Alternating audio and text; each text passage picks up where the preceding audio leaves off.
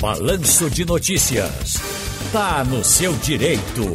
Gente, olha, o presidente da Câmara dos Deputados, Arthur Lira, que é do PP de Alagoas, afirmou que vai pautar o que chama de nova lei do Estado Democrático de Direito.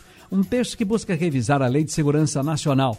Segundo Lira, o tema é uma das prioridades da casa e será discutido com os líderes, já que existe um acordo aí para a votação dos projetos relacionados à pandemia de Covid-19. Lembrando que quem está à frente né, dessa, dessa lei, desse, de, de todo esse histórico aqui, é, são as discussões de como utilizar essa lei, de como tem sido utilizada, pelo menos em governos aí passados e no atual também. Deixa eu conversar agora com o doutor Paulo Abuana é, para saber exatamente sobre isso. Doutor Paulo, boa tarde, tudo bem com o senhor? Tudo bom, Ciro? Você como é que vai? Nossa vacina quando é que chega, Ciro? A minha, a sua? Rapaz, eu já queria que chegasse hoje, vai demorar um pouquinho pelo que eu tô vendo aqui, viu? Apesar dos esforços, parece que vai demorar um pouquinho. Mas olha, doutor Paulo, a gente está falando aqui sobre a, para muitos, famigerada Lei de Segurança Nacional. O que é essa tal lei, afinal de contas? Ciro, essa lei é a Lei 7.170 de 1983. Ela foi sancionada pelo então presidente general João Figueiredo, tem 35 artigos e, em suma, ela define os crimes contra a segurança nacional, a ordem política e social, e etc, etc, etc. Foi durante muito tempo, como você é, disse há pouco, considerado por muitos como uma lei famigerada, ela era chamada lei da ditadura. Agora, de uns tempos para cá, Ciro, a gente tem conversado sempre isso, esse país vive um momento de tanta turbulência, ah, de tanto incêndio, de tanta radicalização, que a incoerência paira dos dois lados, porque recentemente o STF usou essa lei que os ministros lá, notadamente em sua grande maioria de ideologia de esquerda, chamavam de lei da ditadura, para enquadrar o deputado Daniel Silveira. É verdade que o, o, o, o, presidente Bolsonaro e seus ministros, etc., também já usaram ela para enquadrar o ministro Gilmar Mendes, enquadrar aquele jornalista da Folha, Hélio, e, e outras ocasiões. Então é isso que a gente está vendo nesse país, Ciro. É um festival de incoerência, onde quando é conveniente para você, essa lei serve. Quando não é, ela não serve. E assim o país vai caminhando, Ciro, precisando que alguém bote água nessa, nesse fogo, né? Agora, não há dúvida de que essas leis, que são entulhos, na verdade, que ela vem lá do regime militar, do regime ditatorial nesse país, inclusive, muito embora o senhor bem colocou aqui, uh, o, o, próprio Supremo Tribunal Federal tenha se valido dela nesses momentos aí recentes, uh, mas uh, muitos acham que, olha, ela não tem mais acolhida no momento que a gente está vivendo. Então, existe um motivo realmente para se debater a urgência da revisão da lei, né?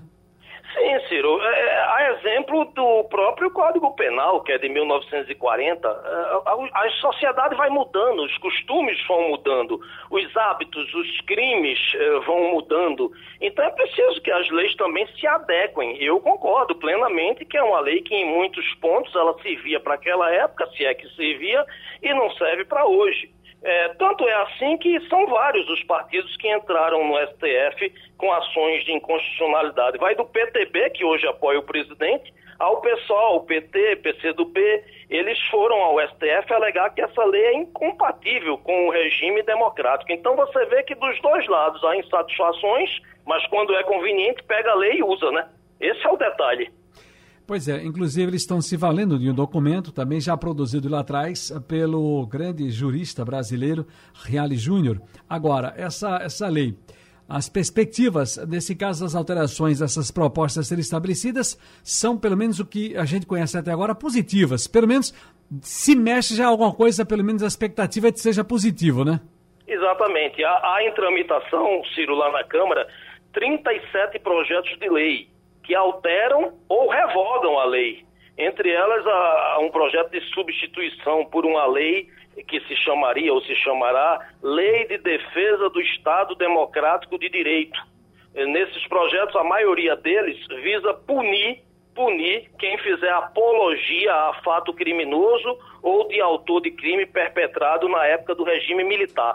E aí, se continuar com essa radicalização, a gente não chega a lugar nenhum Porque o que o sujeito de esquerda acha que foi crime no regime militar, o sujeito de direita acha que não, que teve crime também do outro lado. Então, Ciro, eu tenho dito isso sempre, em toda vez que tenho oportunidade de falar. O país sente falta de alguém que possa ter bom senso, juízo e possa pacificar. Nós estamos no meio de uma pandemia, com milhares de mortes diariamente, o mundo todo preocupado com isso, e talvez o Brasil, Ciro. E aí eu não vou entrar no mérito, vai da responsabilidade do presidente da República a quem faz oposição querendo derrubar ele. O país brigando, Ciro, briga política, e a gente está morrendo, amigo. Comecei a entrevista perguntando a você quando é que chega, pelo amor de Deus, a minha vacina e a sua.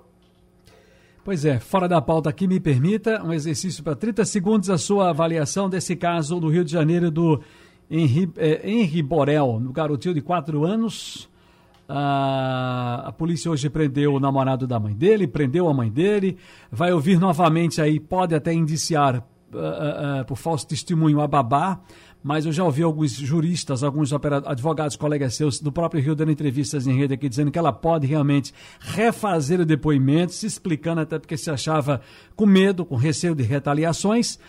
O menino foi sofreu rotineiramente agressões e a informa, e tudo leva a crer pelas investigações até agora, de que teria sido realmente o doutor Jairinho, um vereador do Rio de Janeiro, cuja a, mãe, a namorada e a mãe do garotinho vinha escondendo toda a coisa, rapaz. Que, que coisa Ciro, monstruosa, né? É, e, e veja, há, há, um projeto aqui em Pernambuco, se não me engano, até da deputada e delegada Gleide Ângelo, né? Aquela coisa de que briga de marido e mulher não se mete a colher, isso já era, isso acabou.